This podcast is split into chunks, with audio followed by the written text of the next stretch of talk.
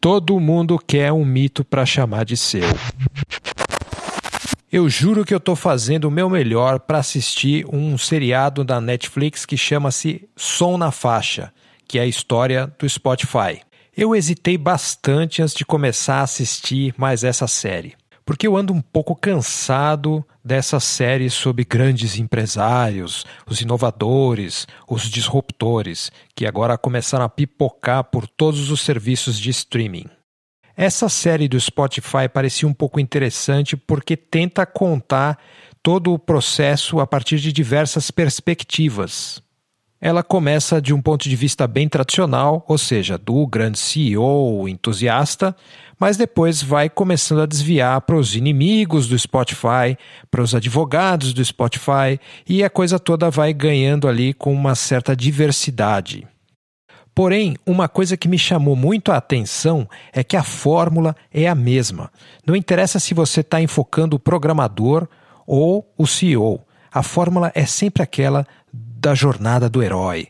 Tem sempre um indivíduo muito forte, muito entusiasta, que quer provar que está certo para todo o resto das pessoas e ele tem que vencer grandes obstáculos e chegar naquele ponto do clímax, no qual ele prova que ele está certo e que agora ele vai mudar o mundo. E como nós estamos nesse processo da eleição tudo acaba que reflete de volta ali, né? A gente tem que pensar sobre isso constantemente e até mesmo essa série me levou a pensar como é que certa parcela da população consegue olhar para, por exemplo, o Bolsonaro e chamá-lo de mito. Como é que as pessoas conseguem atribuir a ele uma jornada do herói? E aí você olha para as outras campanhas eleitorais e começa a perceber que está todo mundo ali querendo pegar o posto de herói. O que me leva a pensar que esse é um dos maiores cânceres da nossa civilização, essa que a gente chama genericamente, sem muita análise, de ocidental. Praticamente toda a leitura que a gente faz dela passa por essa storytelling, essa jornada do herói, identificar os grandes transformadores, os grandes militares, os grandes destruidores, e sempre esse processo de achar alguém que é acima dos outros. Essa é a fórmula da desgraça, porque serve para qualquer coisa. Você pode colocar as piores pessoas nessa posição de mito e tentar justificar isso com ausência de informações, informações distorcidas, mal entendidos, não importa muito o que você está olhando, o importante é manter esse vício em descobrir quem é o herói aqui, quem é a pessoa que está rompendo com todas as barreiras e resolvendo tudo na base da energia.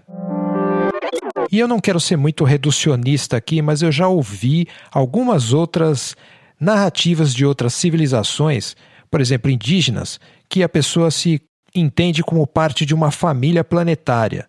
Eu sou primo daquela montanha. Eu faço parte de um processo que envolve um rio, que envolve um animal, que envolve muitas pessoas. Eu não sei, mas será que esse tipo de sociedade consegue produzir populismo, autoritarismo e esse tipo de coisa? É uma pergunta interessante a se fazer. Então, no futuro, talvez a gente não tenha que corrigir só os políticos esquisitos e perigosos mas também esse vício nessa storytelling da jornada do herói, que é um ambiente muito propício ao surgimento do pior. E esse foi o episódio de hoje do Mono Estéreo. Para ajudá-lo financeiramente é só depositar qualquer quantia na chave pix@eduf.me.